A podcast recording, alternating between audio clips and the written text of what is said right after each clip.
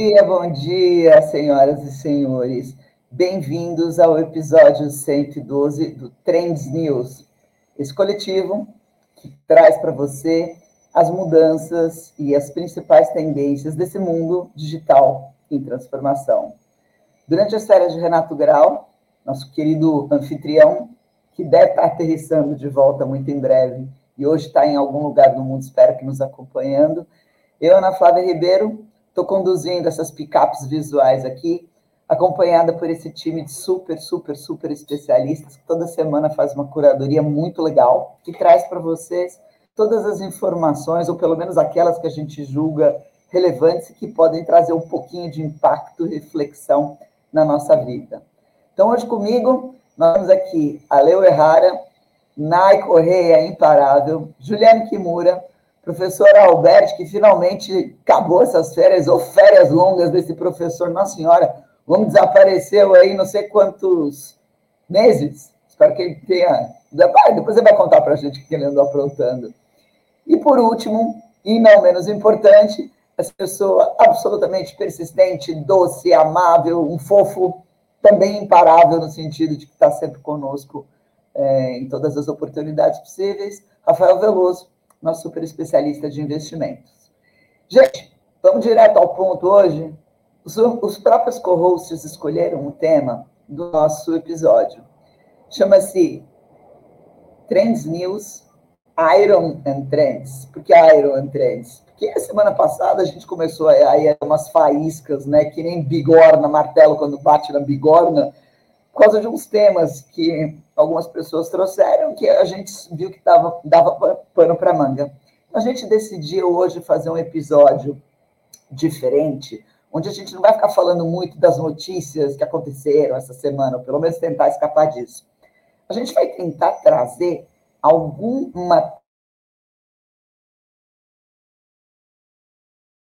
pode vir a ser ou esquisita, ou problemática, ou dar pano para a manga, enfim, é, ter alguma coisa aí em cima do que a gente possa dizer, galera, fica esperta. Então, para começar, é, vou chamar o nosso querido Alberti, é, o homem desaparecido, agora reaparecido, e que vai dizer, conversar para a gente. É, ele me mandou uma mensagem aqui, eu confesso que eu fiquei assustada com o tema, do tema que ele escolheu. Ô Nai, dá uma olhada no que o, o homem vai falar bots de privacidade e ética artificial. Ai, ai, ai, ai, ai, ai, ai. Alberto, curiosa, curiosa, pois, hein? Pois é, Alberto, conta aí para nós, o que está rolando? Bom dia a todos e todas. Olha, é uma satisfação estar aqui de volta com vocês. É, eu realmente eu faço um recesso grande no início do ano, todo ano já é conhecido por alguns aí que né, já, já sabem que eu, que eu desapareço mesmo. Eu tive no, lugares que nem internet pegava, então é de propósito. eu preciso fazer esse restart todo ano. Então... Acho, acho ótimo alguém que trabalhe tão pesadamente com redes e infracomunicação ir para um lugar onde a rede não pega, mas ok, né? eu vou para um lugar que não pega internet. De fato, estive em lugares assim, é, me conectando com a natureza, com a, enfim, com todas as é, as, as, as, coisas fora da minha área, né? Precisa desse, desse pé no chão, assim, botar o pé no chão na terra. Bom, é, então, assim, eu escolhi dois, dois assuntos que, ao meu ver, são extremamente polêmicos, né? é, justamente de proposital, né, para esse momento que a gente está discutindo aqui de, de Iron Fire, né, de, de é, tendências muito controversas, né? E a, as duas são relacionadas, uma é relacionada à privacidade, a outra à ética, né? É, na questão da privacidade, eu já trabalho há algum tempo com a filosofia da privacidade, que seria pensar sobre é, privacidade, né? É, como desenhista de arquiteturas de informação, é, eu gosto muito da ideia de um, de um, princípio de desenho do MIT chamado Tussle Networking, que significa que você não deve polarizar nada no seu desenho de arquitetura de informação, nem para um extremo nem para o outro, ou seja, você deve deixar livre para que as pessoas decidam o que elas preferem. Né? É, e eu sou parceiro dessa ideia de que a gente democraticamente deve dar às pessoas uh, o direito de escolherem se elas querem ser totalmente transparentes ou opacas, né? Ou seja, elas não querem divulgar nada E aí nós estamos num momento, e esse é um hot topic, né, extremamente delicado, porque hoje a gente está num momento em que existem tecnologias como a internet das coisas, que você pode capturar o que está acontecendo no mundo físico, existe inteligência artificial, né, existem as redes, e é muito fácil você criar sistemas que você pode é, obter dados e reconhecer padrões, né, é, sem autorização das pessoas, uh, enfim, é muito fácil você determinar quem é quem em todo lugar, né? Isso está se tornando geral. E quem já leu aí os, os clássicos da ficção, né? Cyberpunk, é, conhece isso, é, já viu, né? Que é, nesses livros e textos existe muito debate, existe muita, muitos cenários em que você simplesmente não consegue mais é, ter o direito ao, ao, anonimato, né? Então, por isso os botes de privacidade, né?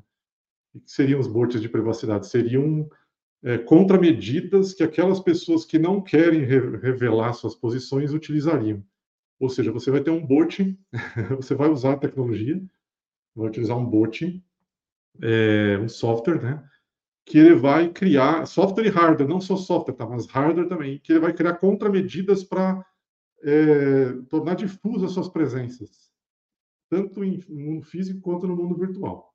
Eu acho que isso é um, é uma coisa que vai começar, as pessoas vão começar a enxergar isso a partir desse ano, porque, como eu acabei de dizer, você tem muitas possibilidades de é, é, obter dados e, e, extrair tendências de presença e de comportamentos. Eu estava vendo recém um post que alguém fez aí no, no Instagram é, de uma loja que monitora a eficácia dos seus funcionários utilizando inteligência artificial e visão computacional. Então, uh, com a crise de empregos, né, essa questão toda do, dos empregos, fica bastante delicada essa questão, porque é, se todo, todos os empregadores né, começarem a monitorar é, e otimizarem né, suas práticas aí, é, como que fica a questão da, da, das pessoas que não se sujeitam a, essa, a esse controle? Né? Ou seja, com a crise de empregos, você vai ser obrigado a se sujeitar. Então, o primeiro ponto é, é a questão do direito né, daqueles que que não gostariam de ter essa privacidade exposta, e aí as contramedidas seriam essas, essas tecnologias para isso, né? E eu coloquei os bots justamente porque a gente pode usar software de inteligência artificial também para criar ruídos, criar interferências nos sistemas, tanto físicos quanto virtuais, no sentido de esconder a nossa presença. Ô, Alberto, você conhece alguém que já esteja fazendo isso? Alguma empresa que já esteja oferecendo essas vias defensivas? É, é que eu acho que elas são fundamentais, né? É, esses bots, eu acho que eles vão nessa característica. Eu não sei, eu não sei se você ou algum, algum co-host conhece alguma empresa que efetivamente já esteja oferecendo isso. Isso virou só uma promessa e, e assim, até agora ninguém apareceu com né, esse danado desse escudo para defender nós aí. É, eu não conheço nenhuma, eu acho que é uma oportunidade, na verdade, porque vão ter pessoas que não vão querer ser totalmente transparentes e, elas estão no direito democrático de fazer Ana, isso. Ana, né? o, o, escudo atual é proibir. Muitas empresas proíbem acessos, botam na lista de firewall lá, então você não consegue acessar da rede da empresa as IAs. E eles ainda mandam comunicados não, falando isso, que você não mas pode... Isso aí é a defesa da empresa. Eu estou me lixando para a defesa da empresa. Eu estou falando da minha defesa aqui. Que maravilha a defesa da empresa? empresa é isso, é não usar. Hoje, infelizmente, a defesa hoje é não utilizar. Quem, quem, quem acha que o nível de exposição né, versus o benefício é, não vale a pena é não utilizar. Por isso que eu comentei. Tem empresas que proíbem, falam assim, eu prefiro não... É que meus funcionários não interajam com IAs, a gente perca esse benefício, né?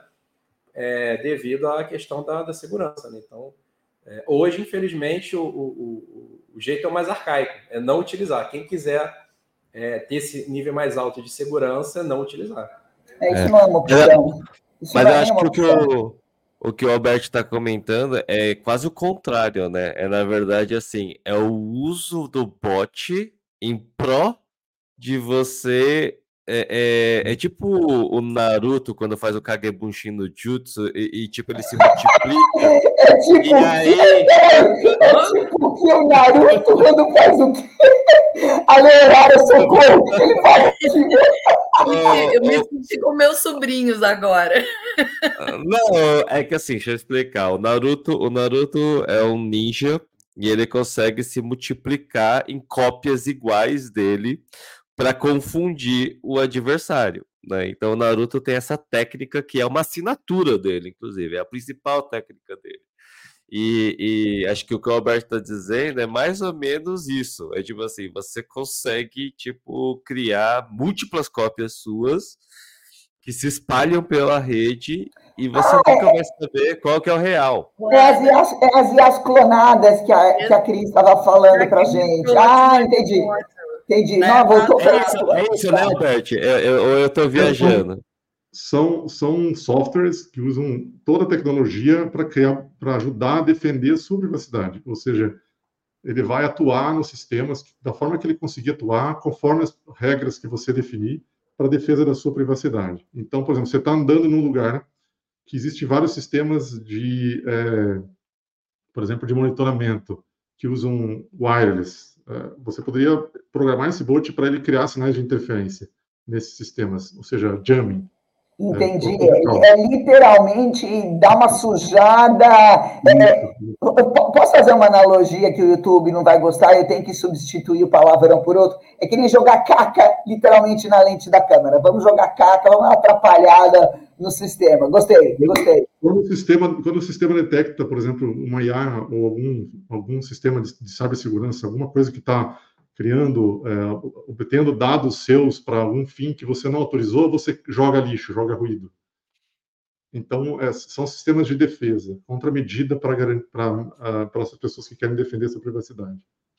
Esse seria o primeiro tema.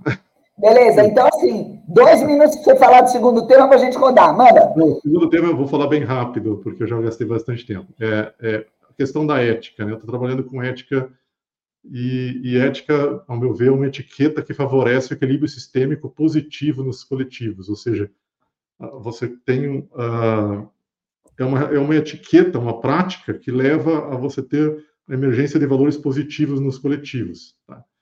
E aí a questão toda é: será que a gente pode programar isso em máquinas é, para que elas façam emergir é, etiquetas, comportamentos que favoreçam os valores positivos? E aí eu acho que sim. Aí a minha opinião é, vão ao meu ver vão emergir. E esse é um tema bastante polêmico, porque vão emergir sistemas é, baseados em inteligência artificial que podem atuar junto às pessoas, ah, com os indivíduos da, dos coletivos de pessoas, numa empresa, num, num coletivo como esse nosso aqui, por exemplo, mostrando é, quais seriam posturas ou comportamentos que favorecem a, é, esse, esses valores positivos do coletivo como um todo. Deus me livre desse treco aparecer, Alberto. A gente já é pau mandado do coletivo e do individual. Deus me livre de ter uma IA buzinando na minha orelha qual é a resposta adequada para não ferir o sentimento alheio. Nossa Senhora, não. Nai, socorro, socorro. Eu acho que isso vai emergir, eu acho que isso vai emergir, porque é natural que emerja esse tipo de sistema. E aí a questão é: é possível você determinar um nível de maturidade ética de forma artificial? Não, não é. Não, não é. E mais do que isso, eu vou virar bacuninha, anarquista, vou sair jogando umas bombas se isso acontecer. Gente, pelo amor de Deus, a gente já está se autocerceando nesse sentimento. Porque, assim, é, para que a gente precisa de prisão? Para que, que a gente precisa de coação interna se a gente introjeta a coação de uma tal maneira que nós passamos a modelar o nosso comportamento de uma maneira é, absurda. É, Para quem não conhece, fica a dica aqui: busquem o panóptico do Bentham, procurem o panóptico que fala que você não precisa de guardas para manter as pessoas na prisão. Basta você colocar uma torre muito alta e as pessoas acharem que os guardas estão lá dentro. Elas entram em modelo de autocontenção e autovigilância. Não, não, Alberto, assim, eu espero sinceramente que a sua previsão esteja errada. Não, não quero. Não, não quero, não. Segura aí o tranco, pelo amor de Deus. Ju... Mas eu acho que vão emergir, vão emergir sistemas para determinar esse, essa, essa questão ética no, artificial. Eu acho que isso Bom, vai acontecer. Então, é só, é só uma, uma como a questão é mostrar né, as coisas inovadoras que podem ser mais radicais, eu acho que essa é uma delas. Beleza, já é, falei demais. Vamos segurar, segura e faz o follow-up disso para as próximas edições, para a gente ver o que, que pega e o que, que não pega da materialização disso. Acho que eu vou casar você com o Juliano Kimura. Eu sei que o Veloso está na sequência. Ju, vai, faz o link da tua notícia já com, com as baterias aí do Veloso. Manda. Sim, não, eu, eu, queria só fazer um comentário. Quando, quando falou ética artificial, eu já estava imaginando alguma coisa relacionada. Eu não imaginei que era isso. Eu estava imaginando que era a ética que envolvia a inteligência artificial para, uh, por exemplo, como que a gente vai tratar ela, né? E algumas formas como já está sendo uh, mostrado em filmes. Por exemplo, e quando a IA é, ela tiver é, simulando sentimentos humanos a ponto de você não saber mais se ela está sentindo isso ou não, né? E aí é uma discussão que eu vejo muito em filmes, né? Que, eu, que o pessoal fala assim: ah, peraí, a máquina está simulando, emulando sentimentos, ela sente ela sente medo, ela sente pavor, ela sente. É, será que. E isso, você tem que tratar isso uh, uh, como um ser humano, né? Então, e aí ó, eu fiquei imaginando a ética nesse sentido, assim, do, da ética artificial. Mas, uh, uh, indo para o lado da privacidade, né, um dos pontos que eu, que eu levantei, que é da, da tecnologia mais, mais é, polêmica, né, porque dentro da blockchain, da Web3, você tem, você tem questões de transparência e de não transparência, né, de privacidade total e de não transparência, só que isso meio que levado ao extremo.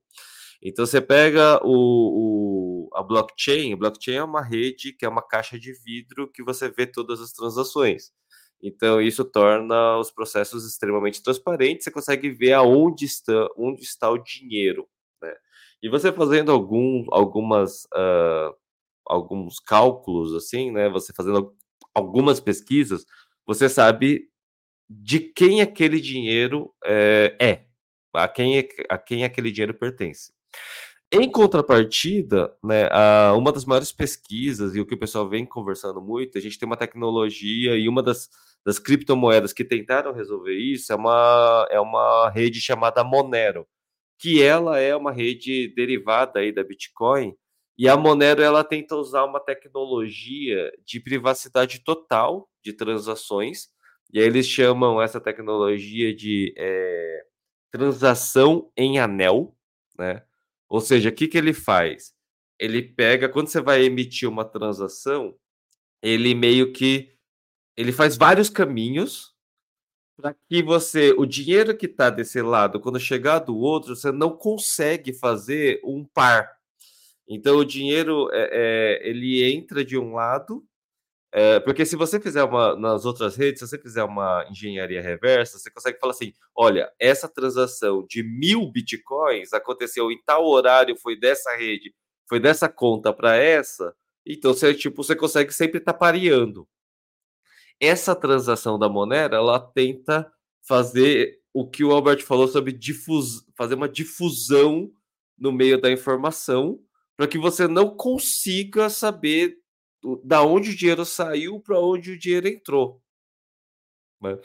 É, é, essa é uma das primeiras redes que eu li sobre isso. Né? É um pouco diferente da tecnologia ZKP, que é para tentar também manter essa privacidade e ainda está sendo desenvolvida. Né? Então, a partir desse momento, a, a, a, a, polêmica acontece quando. Mas espera aí, a gente gostaria que a privacidade fosse total para a gente poder chegar aos atores, né? Ou a gente quer que, o, que seja a privacidade total, aonde a gente nunca vai chegar aos atores e o dinheiro fica sendo dinheiro como se fosse o dinheiro real, né? O dinheiro de papel, que é o dinheiro mais irrastreável que tem. Muita gente está tentando. É, a, a discussão é que ela vai um contra o outro. Porque quando a gente fala do dinheiro de papel, é o dinheiro que a gente esconde na cueca. E aí a gente vai ter um dinheiro digital que esconde na cueca. Né? Que, que, que assim, e aí, o que, que, que vocês acham, pessoal? Aí. Eu não sei, será que isso é capaz da gente é, ter algo assim tão. algo tecnológico que a gente consiga esconder tanto, sabe? Eu, eu me questiono sobre isso, assim. É...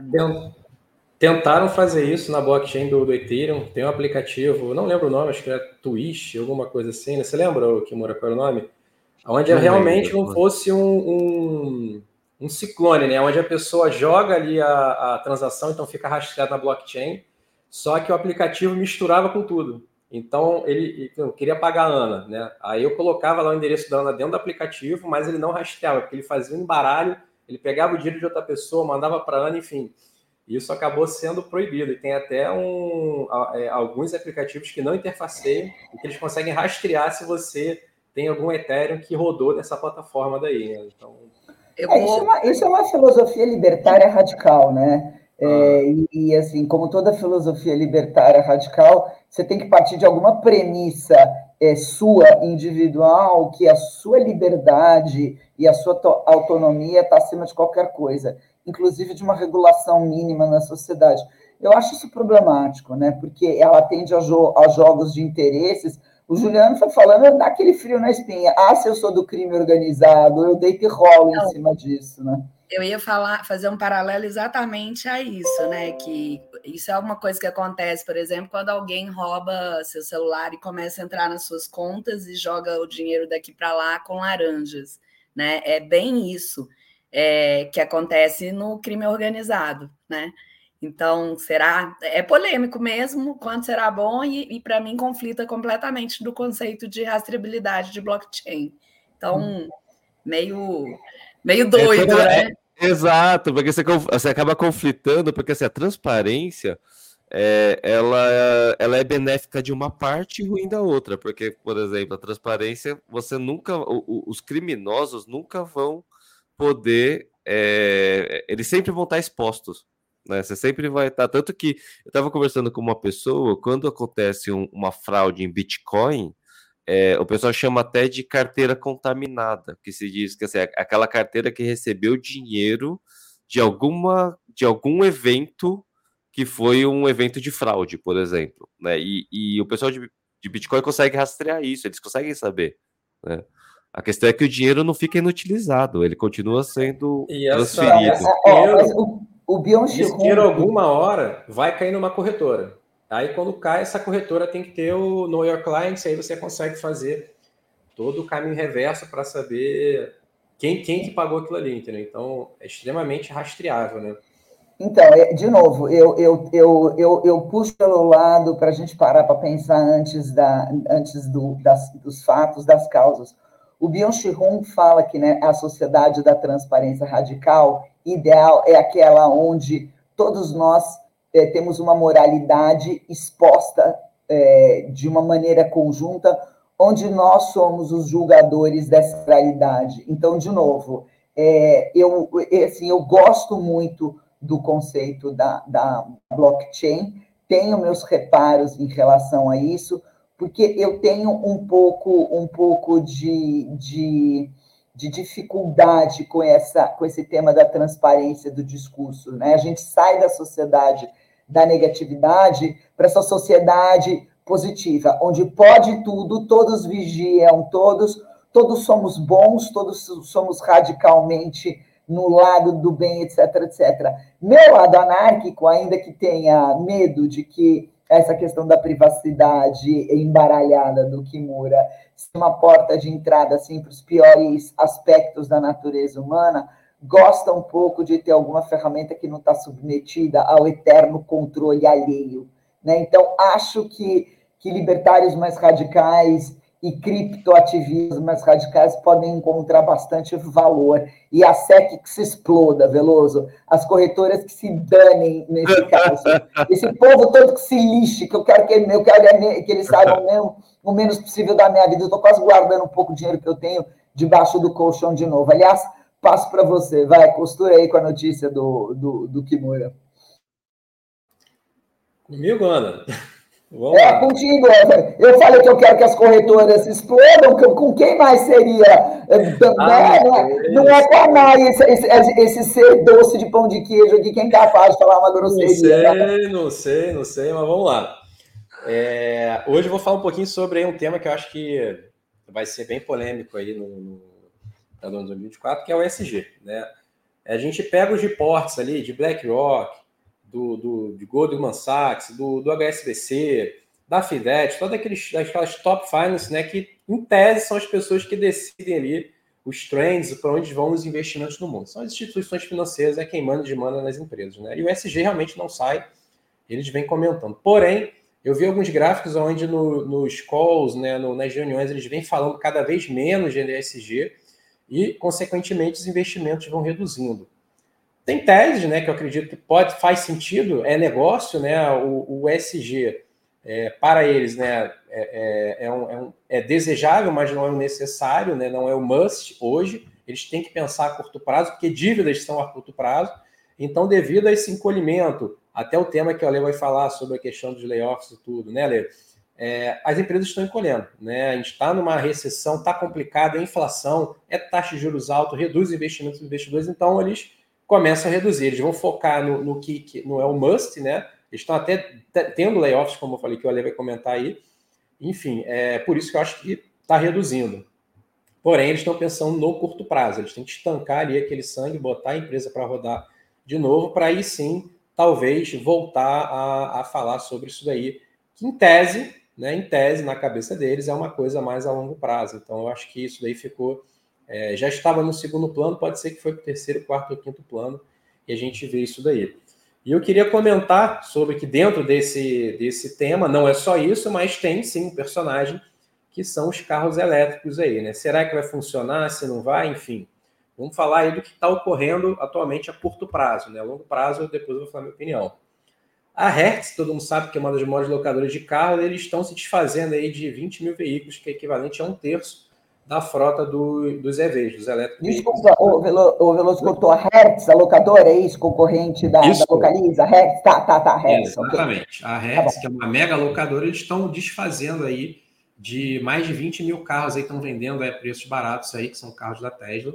É, e aí eles estão alegando aí que está tendo muito prejuízo, enfim, manutenção não está condizente aí com o budget dele. Então eles tiveram aí declarando prejuízo de mais ou menos 245 milhões aí com essas vendas e com esses prejuízos sendo que o lucro deles foi na casa de 629, ou seja, eles estão é, detonando, queimando aí quase um terço aí, mais ou menos, aí em prejuízo só por conta disso daí, e de desfazer também esses carros, né? Não foi só o carro que deu esse prejuízo. Então, a empresa tomou essa decisão. Então, acho que dá para a gente ver realmente, será que é um momento? Será que não foi uma euforia muito grande para os carros elétricos se faz sentido? E aí, uma das polêmicas também tem a ver com as baterias, né? Cada empresa está fazendo ali o seu, o seu setup, né? Está direcionando a pesquisa. Igual também tem medicamentos e tudo, cada um direciona para um tipo de vacina, para um tipo de pesquisa. E o, o, o santo graal seria ali o, as baterias de, de só, é, sólidas, né? Totalmente sólidas, que é onde eles teriam um maior rendimento. É, hoje a base ali é bateria de lítio, hoje o que funciona são as baterias de lítio. É, o lítio é um material mais escasso, mais caro, é, tem questão também de, de temperatura, ele não aguenta um range muito grande de temperatura, então acaba aumentando a, a dificuldade de você estar tá fazendo seu, seus projetos de ambiente que tem. Então, coisa também, o lítio começa a pegar fogo, ele não para. Então, imagina você botar um carro pegando fogo no subsolo, é, eu não sei como seria. Não estou nem comentando se hoje é, os estacionamentos de, de, de prédios econômicos dariam, é, teriam como abastecer todo mundo de energia elétrica ali, enfim, se a parte de estrutural elétrica aguentaria ou não. Mas vamos conversar isso no outro dia. Vamos falar hoje sobre as baterias. De, de, ó, deixa eu só falar, fazer um parênteses aqui. O meu prédio, onde eu moro aqui em São Paulo, ele está fazendo um estudo, já foi, já voltou 500 milhões de vezes para fazer. Tem o, te, o, telhado aqui, né? O teto aqui do, do, do prédio, ele tem uma, uma, uma, uma área grande em fazer um investimento pesado em captação de energia solar para geração de autossuficiência de energia elétrica, porque eu acho que a médio prazo eles estão pensando assim, em o prédio ser autossuficiente na geração, pelo é, menos de uma parte é da energia. O seu prédio foi, inclusive aqui no Rio teve muito problema, até no meu condomínio, sobre questão de falta de luz, é que os prédios eles não estão dimensionados para o consumo atual. E aí começa a aquecer toda a rede elétrica, todo o quadro elétrico projetado do, do condomínio. Foi baseado nas normas antigas, né? E, cara, teve pico de, de, de calor aqui no Rio de Janeiro, todo mundo sabe, e aí o sistema elétrico não aguentou, porque já estava aquecido pela uma. Está andando, está trabalhando no limite, aqueceu o ambiente, piorou, começou a pipocar tudo quanto é disjuntor aí por aí. Então, é, se aumentar essa demanda energética aí também dos carros, aí eu não sei se os condomínios e as empresas estariam dimensionados. Mas isso daí é um problema mais à frente e tem solução, tá? É só realmente você dimensionar e solicitar aí da tua concessionária é, uma demanda maior de energia, uma demanda maior de energia para o local. Vamos lá falar sobre voltar para as baterias, né? É, a BYD aí, ela utiliza a, a, as baterias né, de, de, de, LFP, que são fosfatos, ferro-lítio. É, eles, estão, eles podem utilizar isso daí, não, são os carros mais baratos que eles têm ali. E essa bateria, pelo tamanho, né, também tem uma medição, né? O lítio, você consegue ali pela área ou pelo volume que você tem de bateria, você consegue até 30% a mais aí. Tá? É a questão de densidade da bateria. O que estão falando aí que vai resolver muito problema é a bateria de sódio, de, de sódio mesmo, é sólida de sódio, aonde ela pode, ela tem um rendimento até de 20% menor do que a do lítio, porém ela trabalha com temperaturas maiores e sódio a gente tem abundância aqui. Então, isso aí acho que seria o, o target né, é, daí. Empresas como a VEG, né, que é até brasileira, que trabalha com essa parte também de baterias, falam aí que a, a boa aí seria continuar com lítio, estão apostando no lítio. A Toyota está apostando no lítio, porém em solid state, que eles estão chamando, estão colocando todas as pesquisas para essa área daí. A, a BYD, como comentei, né, utiliza esse ferro-lítio, eles também estão indo nessa linha é, da, de, do, do, do, sódio. Né? Eles estão investindo dinheiro em pesquisa nisso daí. A BMW, que também não tem essa, essa tradição né, para carros elétricos, mas ele também está entrando ali, eles não podem ficar de fora. Eles estão entrando aí é, em, só, em sódio íon também. Eles estão entrando nessa mesma linha daí. A Mercedes-Benz está usando, está apostando numa liga aí que é o lítio enxofre, que também é um material que eu acredito que é mais fácil da gente estar tá encontrando aí. A Volkswagen recentemente falou que, junto com a empresa que eles é, adquiriram aí, a Quantum Space, eles estão anunciaram que conseguiram fazer uma bateria aí de lítio sólida, né? Vamos ver aí depois dos testes se isso vai para frente ou não. Pelo pouco que eu estudei, né, e a opinião também pelo que eu vi de desenvolvimento, eu acho que mais uns 3, 4 anos, sim, a gente vai ter bastante eficiência em baterias para tá fazendo sentido a gente trabalhar com carro elétrico. E acho que também toda essa parte estrutural a gente também vai conseguir resolver. Eu vou pensar em comprar um carro elétrico talvez só daqui a 3, 4 anos aí, mas eu acho que vale a pena a gente ficar olhando é, no, nesse trend. Uma pergunta que eu tenho é aonde que a gente vai enfiar tantas de baterias aí, né? Já que é um material que não é biodegradável, né? Será que isso vai ser um problema? Será que eu estou menos preocupada com a biodegradabilidade das baterias e em achar, saber onde a gente vai achar lítio, cobalto, é, é, manganês, é, é outros, outros similares. Gente, não tem. Qual, qual é a frota? Agora a frota de carro, vamos fazer uma conta boa? Vamos fazer uma conta boa. Entre carro, carro e caminhão no mundo tem o quê? 15 bilhões?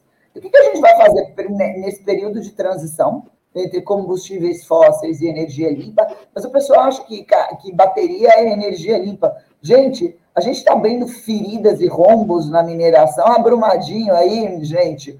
Olha lá a extração de sal que afundou metade lá da capital do da Falagoas, né?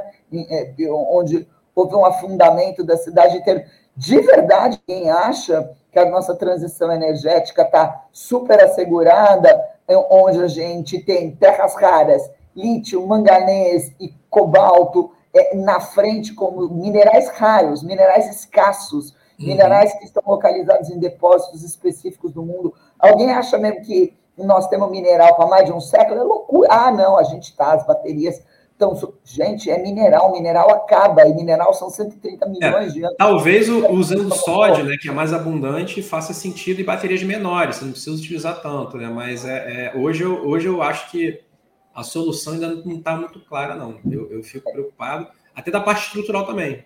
Como é que vai baixar do mundo? Europa, matriz energética lá é, é combustão, então faz sentido você queimar mais. É, é é, é, combustível fóssil para poder gerar eletricidade, para poder botar na bateria, é, eu não está muito claro ainda para mim, não. Oh, gente, está no meio do caminho, está num período de transição, mas com certeza eu acho que vai ter uma compensação de uma coisa pela outra. E sempre na compensação vai ter um prejuízo de algum lado, né? Às vezes você, melhora a questão da, sei lá, do efeito estufa no planeta, mas aí você tem a questão dos recursos limitados. Então, acho que é, sempre tem uma perda e qual é a perda menor, né? Um processo de transição, qual é a perda menor? Acho que essa é a, a, a escolha que a gente tem que olhar, porque também não existe uma solução completa, né? Então. Eu, eu ia comentar exatamente isso, eu concordo com a Nai também, né? Eu acho que assim, toda a inovação sempre vai ter um complemento, sempre vai ter melhorias para serem feitas. Eu acho que vai também de acordo com o que o próprio Veloso falou, né, Veloso? Assim, ah, vou esperar uns anos.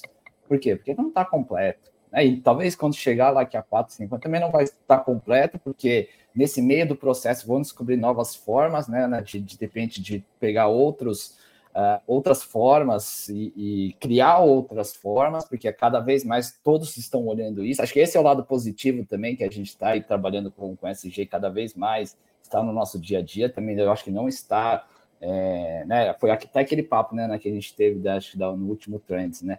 A gente vive numa bolha no final, né? E cada vez mais a gente, é, é, graças a Deus, acho que a gente está expandindo isso daqui, mas a gente vive ainda numa bolha.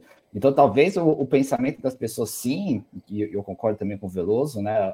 Os carros elétricos, muita gente acha que é o futuro e vai resolver tudo, mas não vai. E aí acho que talvez seja o nosso papel. Poxa, como que a gente pode melhorar para que também todos esses problemas que existem hoje com, uh, com esses minerais, com, esse, com, com, tudo que, né? Porque não é só sobre isso, né? Eu também concordo com o Veloso. Assim, onde a gente vai colocar as baterias? Existem tantos problemas ainda e talvez seja o nosso papel de discutir, mas principalmente é, executar e, e, colocar isso aqui em prática, né? Como que a gente vai resolver esses problemas?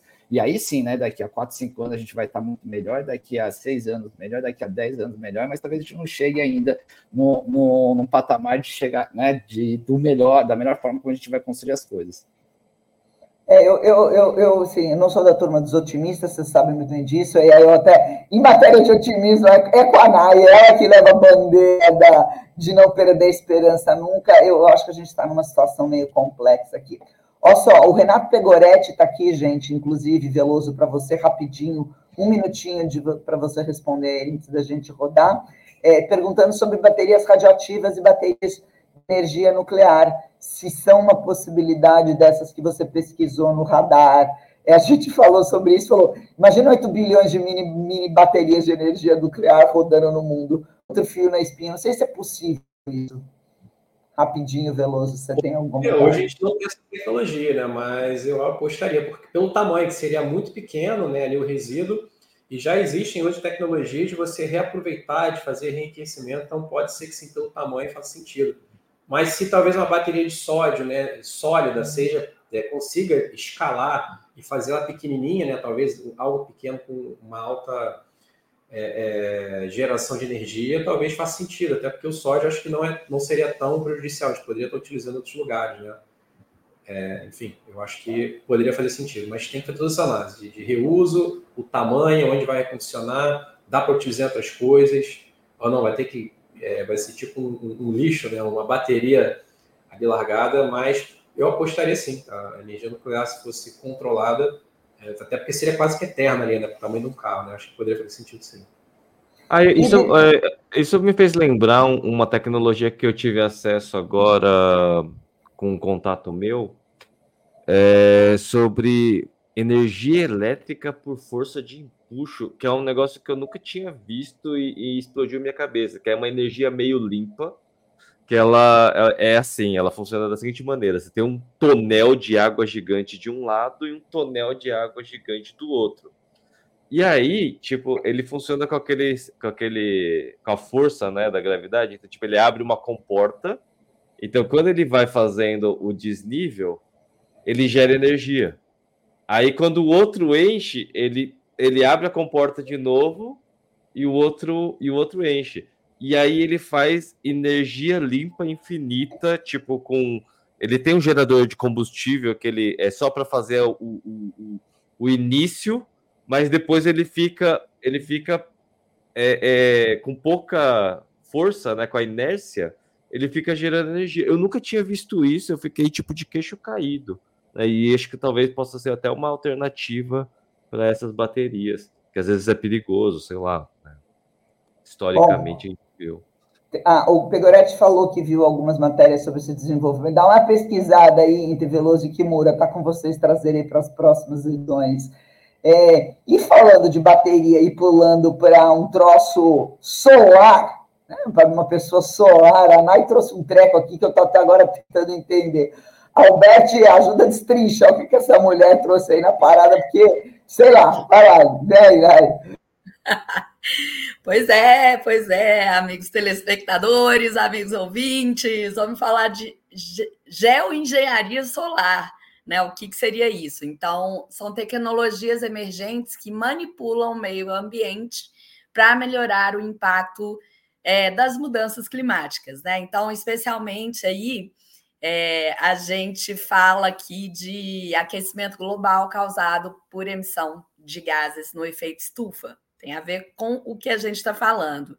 E por que, que surgiu esse, esse assunto, né? É, como é que funciona a engenharia solar? É, ela é conhecida como injeção de aerossol estratosférico, e aí ela pulveriza carbonato de cálcio a 20 quilômetros de distância acima da superfície da Terra, com a intenção de diminuir a temperatura do é, a, a, temperatura do, do Sol, é, do impacto do Sol na Terra, né? Então isso surgiu é, a partir de uma, uma comprovação que teve em 91, quando o Monte Pinatubo, que é, entrou em erupção lá nas Filipinas, e aí 20 milhões de toneladas de dióxido de enxofre foram jogados na estrato, estratosfera. E aí isso resfriou o planeta em meio grau, só que isso se manteve por um período é, e a Terra chegou a retornar por cerca de 18 meses nesse nível de temperatura. Então, o estudo vem a partir dessa, desse caminho, tem grandes nomes envolvidos com a geo, geoengenharia solar, como Bill Gates, né, apostando nesse estudo. É, mas onde que vem a polêmica disso? Antes disso, né, tem mais dois fatores que ajudam na, na engenharia solar, que é colocar espelhos orbitais é, para refletir essa luz do Sol, né, para impactar menos luz do Sol chegando na Terra, e o branqueamento de nuvens, que é quando você joga ali é, água salgada nas nuvens para elas também ficarem menos reflexivas, tá? E aí, qual, quais são os riscos é, da geo, geoengenharia solar, né? É, primeiro, são efeitos ambientais imprevisíveis, já que a gente não sabe ainda o que, que pode causar no longo prazo essa injeção de aerossóis estrato, na estratosfera. Né? E aí, isso pode afetar a camada de ozônio, além de alterar o clima global. Então, ainda não se sabe, são estudos muito novos, são experimentos muito novos. A outra questão passa por riscos políticos, porque isso pode criar uma certa tensão, isso já, já criou uma certa tensão né, entre os defensores aí dos, das questões climáticas, existe um grande abaixo-assinado para que essa tecnologia não seja expansiva, para não tirar a responsabilidade é, da, do ser humano né, de é, achar caminhos para evitar o aquecimento global, é, mas pode criar é, tensões sociais e políticas, especialmente se um país decide implantar e outro país não, não concorda em implantar, né? Porque você pode opor, é, você pode opor interesses de países, principalmente por causa de desenvolvimento de agricultura, desenvolvimento tecnológico em, em alguns é, lugares. A outra questão é futuramente criar uma dependência contínua de tecnologia para calibrar é, a questão de, é, de você controlar a temperatura da Terra e etc. Ou seja, fica na mão, né, fica na mão de alguns controlar a temperatura da Terra. E impactos também desconhecidos na saúde, né? Ninguém sabe ainda quais são os efeitos disso na qualidade do ar, na respiração é, e etc. E na questão de, é, de, de, impacto real da geoengenharia, a gente pode ocasionar também consequências como secas e danos às, às plantações. Então, é bem polêmico o tema, o tema eu achei super interessante trazer aqui para a gente, porque para mim foi algo completamente novo que eu comecei a estudar, conecta com tudo que a gente vem falando aí nos últimos trends. Ô, Nai, mas é, quem está à frente disso? Tem, é, tem professores de física, é, tem um cara que se chama David Cate, é um, é um professor de física aplicada a políticas públicas em Harvard, é, que eles são defensores né, da geoengenharia, é, da, da geoengenharia solar. Tá? Então, tem grandes estudiosos e eles pensam o seguinte, que ela não é uma resolução para todos os problemas, ela não é um 100% de resolução, mas ela poderia atuar, por exemplo, em regiões é, mais quentes do planeta, que é, são regiões que onde, onde os mais pobres vivem, onde os mais pobres e as pessoas vulneráveis estão, são regiões que normalmente são, reuniões, são regiões que são mais quentes.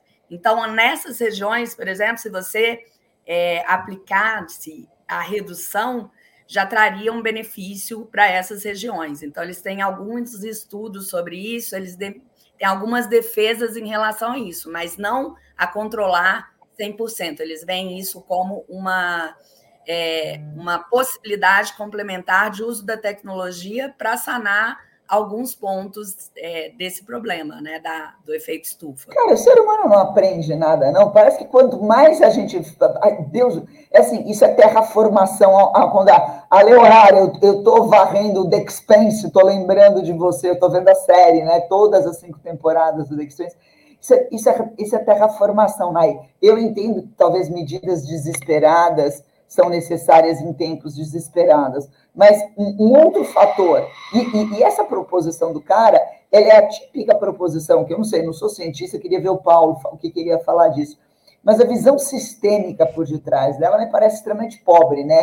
E parte de uma megalomania que a gente pode controlar as variáveis todas que estão aí é, é, no ecossistema de uma tal maneira que a gente fique só com a coisa legal e a coisa ruim não, não der errado e a gente não precisa considerar nem nada disso. É assim, de verdade, Nai, me assusta, me assusta, me é, assusta. É, eu, eu acho que é justamente isso, porque é, é polêmico, é totalmente polêmico. Tem uma questão também financeira, é muito caro para os países investirem, então o quanto que os países querem investir nisso, né? É, até que alguém descubra que vale a pena investir nisso. Então, a gente cai na natureza humana do controle ali, total também.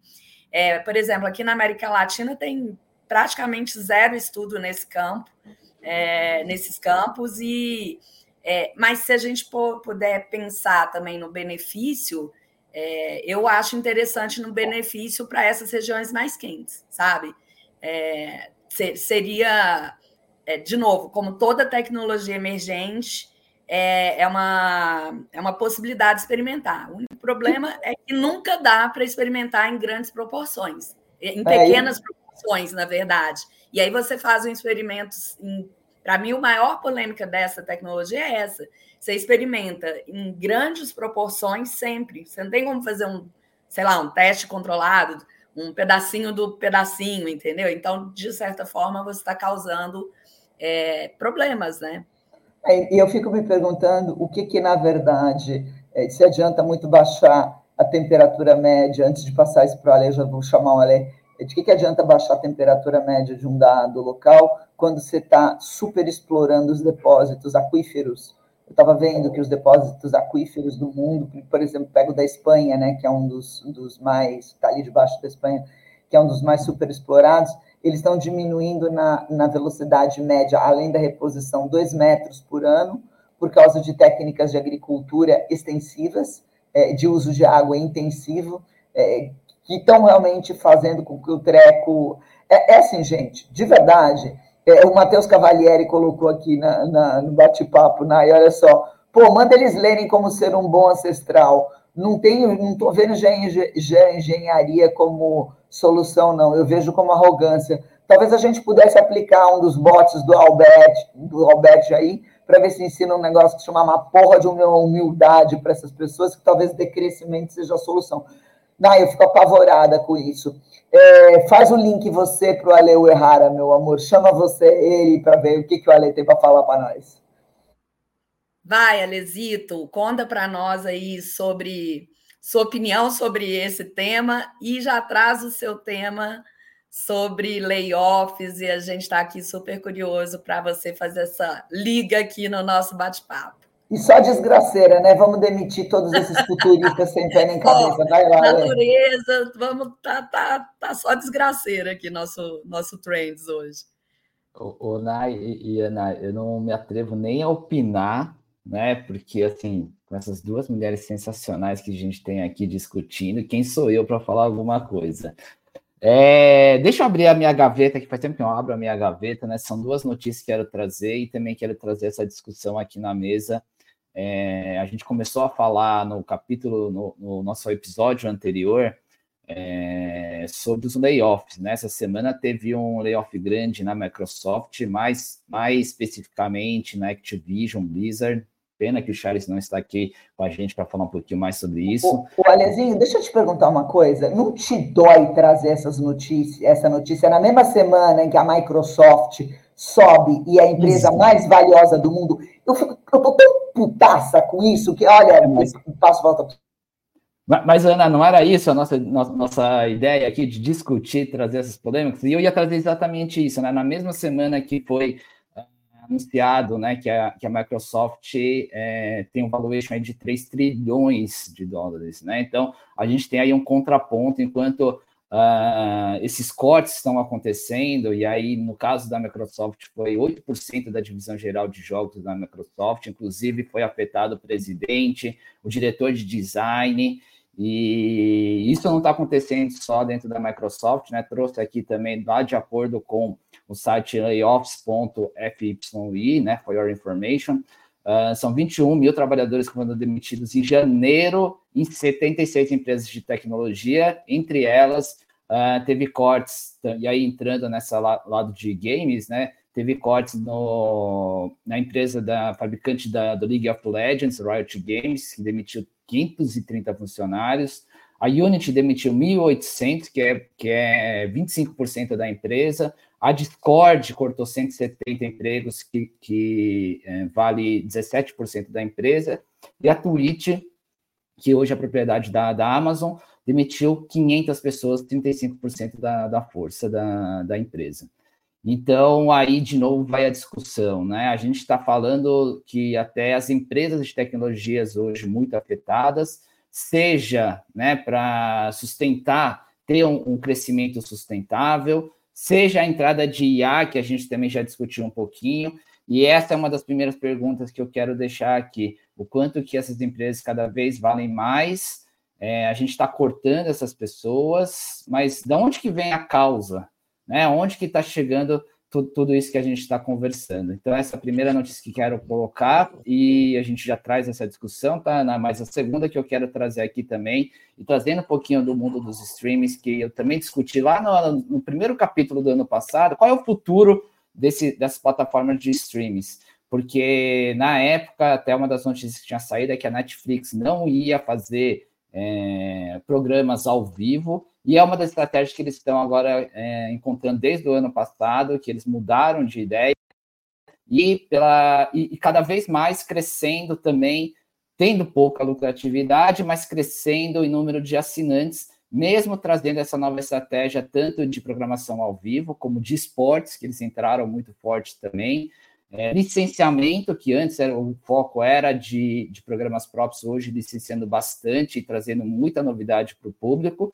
É, e com isso, eles conseguiram chegar num, num, num, num crescimento grande e com planejamento aí de, de gastar mais ainda.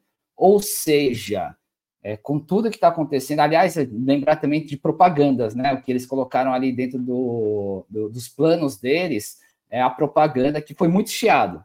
E aí a minha segunda polêmica que eu quero trazer aqui à discussão é: o povo chiou muito ano passado com toda a Netflix, mas pagou. E aí por isso que a Netflix também está crescendo. E aí, como que é esse futuro dentro dos streamings? Então, duas notícias aqui: os layoffs e a causa dos layoffs e o crescimento Ale, do streaming. É, eu, eu, eu, eu fico ouvindo essa notícia, a, a, parte do layoff me lembra muito o que aconteceu em 2014, 2015, mas não, não na mesma proporção, né? 2014 a gente teve a, gente teve aquela crise 2014 não, foi, foi acho que até antes, né, que a gente teve a crise 2008, 2007, que teve a crise imobiliária dos Estados Unidos e aí teve layoff tipo de 50% de um monte de empresa. E, e você está falando só das contratações que são registradas, né? E aí tem uma coisa que assim, é, quando eu trabalhei no Facebook, eu trabalhei como contractor, né? E contractor é o, é o, o tipo freelancer. Você não é registrado diretamente. E aí, quando eu, eu fui conversar com algumas pessoas, é, tem uma justificativa para eles fazerem isso, né? Tipo, você contratar como contractor, você não aumenta o headcount da empresa para você tornar o valuation da empresa maior. Olha que doideira. Então, assim, você, você usa uma estratégia de você não contratar é, registrado mesmo, né? Porque isso aumenta o headcount, diminui o valuation da empresa porque quanto menos funcionário e mais lucrativa a empresa ela é, ou seja, você está falando só do layoff, é, e aí eu estou meio que especulando. Você está falando só do layoff das pessoas re registradas. E, e, e o layoff dos contractors, né? Tipo, deve ter mais um monte de gente aí que, ó, foi cortado. A gente, isso não está é. fazendo mesmo mais o menor sentido. É assim, é o fim da picada isso. É assim, tá, o sistema está quebrado. O sistema está quebrado, né? A gente faz parte desse sistema, a gente se beneficia desse sistema, mas, gente, está quebrado, porque não é possível que na mesma semana, onde a empresa vai valer 3,3 trilhões de dólares, ela, ela demita 27 mil pessoas para manter a rentabilidade financeira e continuar nessa escalada. Então, assim, a gente sabe que vai dar ruim. Eu não, não sei se vai dar ruim na nossa geração, na geração dos nossos filhos ou na geração dos nossos netos. Mas, de verdade, me parece que fica cada vez mais difícil é, você não, de certa maneira, não se alinhar com certos, com certos perfis mais radicais que realmente estão começando a dizer que tem que quebrar esses trusts, que tem que quebrar essas empresas de monopólio, tem que quebrar mesmo, né? Não, é assim, quebra, quebra essa galera, particiona em pedacinhos, porque isso não é possível. É, e, e, e, e, mais do que o desemprego massivo, né? bem mais do que o desemprego massivo, é o nível de controle da informação que essas essas empresas hoje estão exercendo. Eu vou trazer isso na semana que vem. Eu estou fazendo uma pesquisa sobre a queda da, da, qualidade do resultado do Google enquanto motor de busca. Né? Tá um negócio, gente, pavoroso, pavoroso, pavoroso, pavoroso. É assim, a gente está numa situação onde cinco empresas detêm um poderio econômico absurdo, cinco empresas definem o fluxo da informação, cinco empresas modelam o nosso sistema econômico e político, e eu não vejo uma porra de uma contra-força se opondo a isso para equilibrar é, essa balança de novo. Depois falam que falar de tecnofeudalismo é, é exagero. Não, não é exagero. A gente vive num modelo de tecnofeudalismo, porque a Leo Errara, uma empresa que fatura, que tem valuation de 3,3 trilhões de dólares, poder impunemente mandar embora 27 mil pessoas e não ter uma força regulatória e governamental que impeça isso e que promova uma distribuição de ganhos um pouco mais equitativa em relação a isso, porque afinal de contas, Facebook, Meta, né, a Meta no caso, Google, Microsoft agora com o OpenAI, com o ChatGPT, eles estão crescendo fatiando pedaços do ser humano, né? Pedaços nossos. Nós somos o, o motor que alimenta isso, a nossa psique, os nossos desejos, a nossa angústia, a nossa produtividade. Cara, tem alguma coisa errada. O Alberto quer falar alguma coisa sobre isso? Nai, eu vi que você abriu o microfone. É, ah, e, e aí, só, só, desculpa, a última coisa, a última coisa. Pra você, você pediu para falar do streaming, né? Cada, eu vou repetir, o pessoal quer pagar Netflix, anúncio, pois eu vou te falar, cada burro tem a cangalha que merece. As pessoas pagam, elas merecem pagar, porque são burras com B maiúsculo. É, antes do, de passar aqui para o Albert, rapidinho, Albert, porque eu vi que você quer comentar sobre o tema anterior, é, só falando da questão dos, dos layoffs, eu vou trazer uma outra perspectiva aqui também, que é a perspectiva das corpes, né? É, com o advento aí da, da inteligência artificial ganhando esse boom todo, é, o que eu tenho visto de discussões nas corpes é muito do processo de internalização. Então, por um grande tempo, as empresas fizeram contratações de fábricas, né, de desses, desses funcionários contratados via empresa de tecnologia para aportar rapidamente ali é, conhecimentos que a, que a empresa não detinha e não conseguia atrair talentos, porque uma grande corp tradicional não tem é, esse essa velocidade ou mesmo atratividade. E hoje eu vejo acontecendo o inverso. A gente tem um processo de internalização acontecendo, é, até contratando essas pessoas que sofrem o layoff na fábrica e vêm para a grande corp. Então, também tem um movimento regulatório. A gente está no momento. Para mim, esse tema é um tema caótico. Eu concordo com a Ana que a gente está colapsando, mas eu tenho a minha fé positiva, como sempre, de que é, existe um processo de, de regulação, só que ele, ele é muito mais lento do que precisaria, né? Então, não é, é tão simples de regular essa alta regulação é, de empregos versus lucro das companhias e por aí vai. Né? Mas eu queria colocar só que existe esse movimento também de internalizações de profissionais que estão na fábrica de, de tecnologia e vêm para dentro de grandes corpos que estão se tornando também grandes empresas de tecnologia, tá? Oh, é, Albert... Ah, é, desculpa, é, falar, Ale. Só, só para fechar esse, esse, esse tópico aqui para passar para o Albert, mas só para realmente ter esse encerramento, o Kimura falou do Naruto, que eu não conheço, tá? Não conheço o Naruto, mas pelo que entendi é um ninja. Então foi exatamente isso que eu fiz, né? Joguei a bomba, saí e vocês discutiram. Eu tenho a minha opinião, mas não vou colocar aqui, depois a gente discute. Alberto, com você. Beleza. Eu queria fazer alguns comentários, talvez, de tentar consolidar algumas ideias, correlacionar e, e juntar essas ideias, né? É, de fato, é, modelo velho não vai dar resultado novo, né? Eu acho que nós estamos muito mais perto do colapso do que vocês imaginam. É, eu, eu, eu, eu acho que não vai ser para nossos filhos, não vai ser na nossa geração que vai acontecer colapsos muito mais sérios. É, isso está, ao meu ver, alguns passos de distância, esses colapsos maiores. É, é, tem vários motivos aí, quem ficou curioso aí, eu escrevi um livro sobre isso, então Novos Renascimentos é um livro que trata disso, é, e fica muito, muito longo eu expandir aqui toda a visão, tá? Não dá, eu preciso de uma hora, tá? é, não vai dar. Então, eu escrevi um livro sobre isso. Então, assim, é, modelo velho não vai dar resultado novo. Então, a gente precisa imediatamente de praticar novos modelos. Tá? Não se trata de impedir o progresso, mas se trata de fazer progresso com responsabilidade.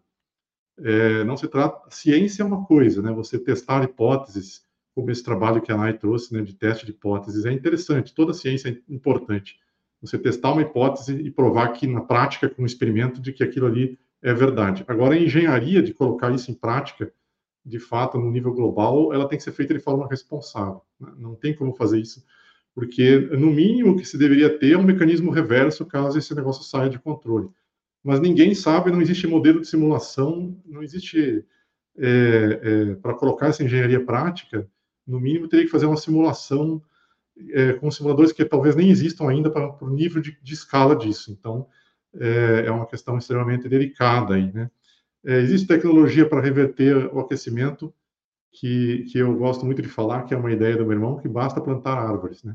E ninguém faz. Então, isso também é uma outra coisa interessante que gostaria de comentar. Na questão da energia, que foi falado, né, não existe lanche, lanche ou almoço grátis, né? É, você tem que ter alguma fonte que cause a, a, a, a, diferença de potencial da água, que o, que o Kimura comentou. Então, assim, eu vejo que energia é, é, elétrica ali, a energia solar pode criar diferença de potencial com bombas levantando a água. Isso é uma coisa interessante de, de ser pesquisada. É, também fazer teste disso consciência, né? E o último ponto dos layoffs, né, da questão do, do, do, equilíbrio, né, como a Ana colocou, do equilíbrio. A gente tem desequilíbrios, a gente tem que buscar os equilíbrios, né? E esse equilíbrio é multidisciplinar, multidimensional, extremamente complexo, e também não vejo muita gente discutindo não ser pontos específicos. Então, enquanto a gente continuar discutindo pontos específicos, a gente não vai conseguir um equilíbrio maior, que é o que eu acho que é necessário, né? A gente tem que equilibrar a qualidade de vida, a gente tem que equilibrar é, a, a, o, propósito das pessoas, o que, elas vão fazer com depois que a automação tomar conta de maior parte dos trabalhos, a gente tem que equilibrar a sustentabilidade do ambiente na Terra, né, o impacto ambiental, a gente tem que equilibrar dezenas, centenas de coisas. Então, não vai ser com uma ação específica que a gente vai conseguir fazer esse equilíbrio. Mas enquanto a gente caminhar é, com responsabilidade e bons valores, eu tendo, que, tendo a entender que as coisas vão melhorar. Só que a gente precisa fazer experimentos já de como caminhar com bons valores e com responsabilidade é, e criar esses modelos alternativos, porque do velho não vai sair nada de novo. Ô, Alberti, que bonito esse teu texto final. Adorei, gente. Belíssima reflexão. É, Albert e Nai são, são apaixonados pelas possibilidades positivas. Eu me alinho no lado dos éticos e está tudo bem, porque eu acho que esse equilíbrio, eu acho que a natureza humana não melhora, eu acho que a natureza humana não evolui, a gente vai modificando o contexto e dentro de contextos modificados a gente vai fazer o que a gente sempre fez e não é nada melhor nem pior. Se o contexto ajudar, a gente sobrevive. Se o contexto piorar, a gente escorrega. Agora, o que eu vejo, Aleu Errara, e aí é o meu ponto final e passar a régua no Trends News de hoje. A gente tem um problema muito sério aqui em relação a layoffs é, e mesmo a própria, a própria decisão dos streamings de voltar a veicular é, é, anúncios. A gente não tem liberdade que resista à necessidade de regulação.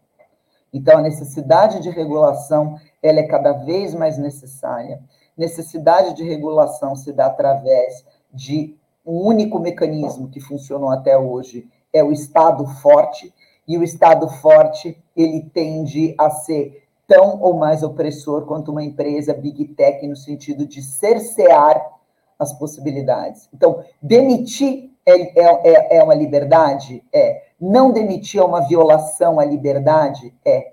E aí? Entre a comida e a liberdade, o que, que as pessoas vão escolher num determinado momento. Então, queria deixar essa reflexão aqui, parar por hoje. Trends News hoje, a gente sabia que ia ser denso, pesado, talvez não fosse terminar com uma mensagem muito positiva. Isso a gente vai deixar para o Renato Grau quando ele voltar na semana que vem, não é? Ah, eu acho que está positivo, sim, Ana, porque assim, a gente tem que trazer esses temas polêmicos é, para para discussão também. Então, eu acho que a gente está terminando de maneira super positiva. Afinal de contas, vem um, um, final de semana maravilhoso pela frente e as discussões aqui foram muito legais hoje. Né? Então... Eu acho que foi tão legal, né, Nai, que a gente pode pensar em demitir o Renato Grau. Não, desculpa. Aí a Paty vai, vai fazer o teste. Paty, Paty, a Paty faz o corte e aí vai colocar só essa parte aqui, eu que vou ser demitido. Não, não quero. Ele mata a gente. Gente, vou pedir o que o Renato sempre pede. Ajudem o Trends News a atingir mais gente. Deixe o link, comentam, comentem, curtam, compartilhem, venham, venham para as nossas redes sociais. Sexta-feira da semana que vem esse grupo, com outras carinhas e algumas similares, vai estar reunido para falar agora dos impactos das biotechs.